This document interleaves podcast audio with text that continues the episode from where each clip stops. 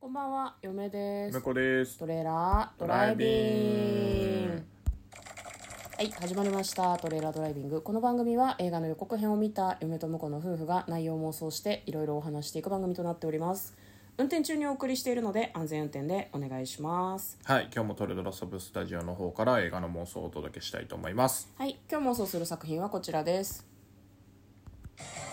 サンドランド2023年8月18日公開106分の作品です。こちらですね、鳥山明が2000年に手掛けた名作コミックサンドランドをアニメーション映画化したものとなっております。まずは予告編を復習して内容を妄想していきたいと思います。はいえ舞台はですね、サンドランドと呼ばれる、まあ、砂漠なのかな砂ばっかりあるようなところなんですけどどうやらそこでは水がかなり貴重らしいんですね、でなんか一人のおじさんおじいさんがいてですね彼がですねひょんなことから全身ピンク色の悪魔の子供かな悪魔の王の子供みたいな感じなのかなと思うんだけど、と一緒に水を探す旅をしていくようです、まあ、その魔族が出てきたりとか人間たちが出てきたりとかなんか悪魔より悪いのは実は人間なんだみたいなナレーションが入ったりとかもしてなんかもしかしたらそのこの世界の中で悪魔と人間の中で何かこういざこざがあったのかなというような風に思いました。はい、では内容の方妄想していきたいと思います。トレーラードライビングなんか最近さ、劇場に行くとさ毎回流れてないまあ確かにね予告編があーで嫁は思うにこれ半年ぐらい前からずっと予告流れてると思うのねすごい押されてる作品だなというような印象がありますけどね、でその悪魔の王子かベルゼブブうんがまあなんか俺はすごいワルなんだ歯磨きを2日もしなかったんだっていう話をしてていやしなさいっていうふうにすごい毎回聞くたびに思うんだけど いやなんか予告もっと面白く作れたんじゃないのとなんかちょっと個人的に思うんだけどうんうんそんなことないな僕は予告結構好きですけどねあ本当にあの鳥山明ワールド全開な感じがなんかこどうしても内容面白いのかもしれないけど子供向けなのかなってなんか思っちゃうんだよねなんかああなるほどね確かにねココメディっぽくて、うん、そういう感じ、うんみたいななんかお子さんが見て楽しいみたいまな、あ割とあのあられちゃんとかドクタースランプかあーの時代からちょっとナンセンスギャグみたいなのもうんうんうん結構鳥山明の漫画ではずっと出てきてましたからあじゃあ別だにからもともとうんああいう感じだと思います、ドラゴンボールももともとはギャグの要素の方が強かったんだろう強かったねうんそんな戦いがどうのとか今やってる「ドラゴンボール」みたいな雰囲気になったのってだってねそういう意図ではなかったんでしょ本当は、そうねまああの人気が出ちゃったからへん編集者の人にいろいろこう、うん突っ込まれて、うんあの キャラがかっこ悪いだのうんこうもうちょっとこいつし殺しちゃいましょうかみたいな 話とかいろいろされながらそうなんだああなってったらしいのでうんうんうんうんなるほどね結構あの名作の漫画みたいな2000年ってだって20年ぐらい前のそうですねなるほど僕当時「ジャンプ」は読んでたと思うんだけど記憶ないんだよね本当にジャンプじゃないのあまあ連載やってた気がするんだけど見てなかったんでそこはなんだろうなあの「ドラゴンボール」がやっぱ好きだったからうんうん、うん、なんか他の鳥山明作品をあのあんまり読んでなかった感はありますねうんうんうん当時は、なるほどねわかりましたまあなんか彼らが探してるのが、ん幻の泉、ねか、に砂漠の島なのかそうだねあの星なのかわかんないけどうん、でもあの星の中に多分うん幻の泉があるんじゃないのかな、砂漠でずっとなんか戦うみたいな感じだったから、まあ、みんな探してんだろうねだから「ドラゴンボール」と一緒だよね「ドラゴンボール」をさ悪者もいい者もみんな探してたじゃん、うんうん昔「ドラゴンボール」の中では、そうね結局そういうことなんだろうなと思うんだけどあんのかね幻の泉ってはある実んじゃない態として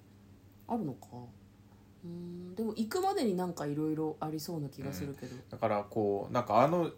なんだろうな多分いいもんなんだろうけどあのじじいさんが実はこう全部裏で糸を引いてたとか、うんうんうんベルゼブブを騙して連れてきたとか、そういうのでもありかなと思いますね。あーその幻の泉の封印を解くのに、うんベルゼブブの魂が必要とかそういうのがあるのかもね、とかそうね、であの何一回一回その地獄みたいなところに帰ってあのなんか面白そうだから手伝ってやれってお父さんにお言われてた父よさんねに言われてたけどあれもお父さん全部見透かしててうんあのなんだろうなついてけって言われてついてってでだんだんこうなんていうのに人間うんうんうんっぽさとかそういう人間と仲良くなる中で、 うんあなんだ面白いじゃんって思ってたやつが一番はやばいんだぜってうんうんういうんうんのを分からせる教育なのかもしれないしなるほどねでもおじいさん自体は本当の悪は歯磨きしないことじゃないよ、あーお教えるためにねで本当の悪に対峙した時に息子がどうなるのかっていうのを、うんなんかこう獅子の子落としみたいな教育としてやってたってことか、でもおじいさん悪気はないんだろうな悪魔だから騙してこううまく使って人間のためになるようにしようみたいな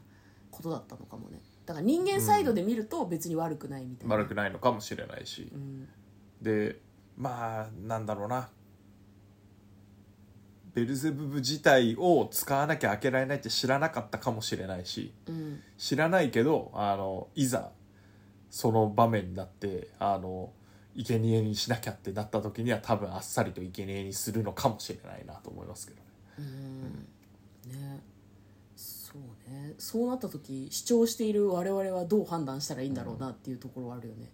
じいさんは悪くないなのか、うん主人公のベルゼブブを生贄にするなんてなのかでベルゼブブはそれをどう受け入れるかだよねなんかねそうね受け入れるのかそれとも怒るのか、うんどうなんだろうなでもあのほら「ドラゴンボール」の孫悟空も大概親としてはこうちょっとやばいじゃん あいつやばいよなあの戦いしかしてないでなんか仕事しなくて意外とベジータの普通さが際立つというそかうベジータの方があの人いい人だよねいい人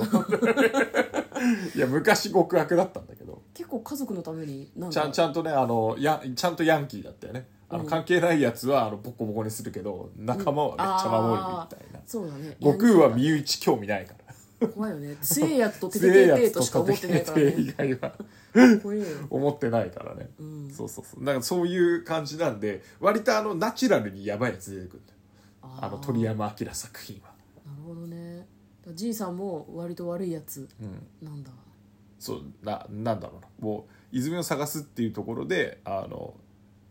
ベルゼブブを召喚して、うんで思ったより若いの出てきちゃったなとか、うんうんいろいろ思ってることはあるだろうけど、うんもっとギャングっぽく悪ねいやつっぽかったらなんか生贄にしやすかったけどあ子供悪魔の子供かーとはなんかちょっと思ったかもねもっともっとだまくらかしてって思ってたけど、うん子供出てきちゃったっていうので、騙すほどでもないなっていうか、うんうんうまんあ、連れてって放り込めばいいかって思ってる可能性あるよね。それも分かっててお父さんが送り込んだかもねそうそうそうそうそううんそう。人間を試すみたいな悪魔ってそうじゃんうんうん、人間を試すみたいなとこがちょっとあるから甘く見んなよっていううん戒めかもしれないしまあでもやっぱそういう悪いやつともなんか共闘してるとさちょっと仲良くなったりするから、うんうんまあ確かにねそれはそれでねうでんそれで改心すればよかったかもしれないし、うん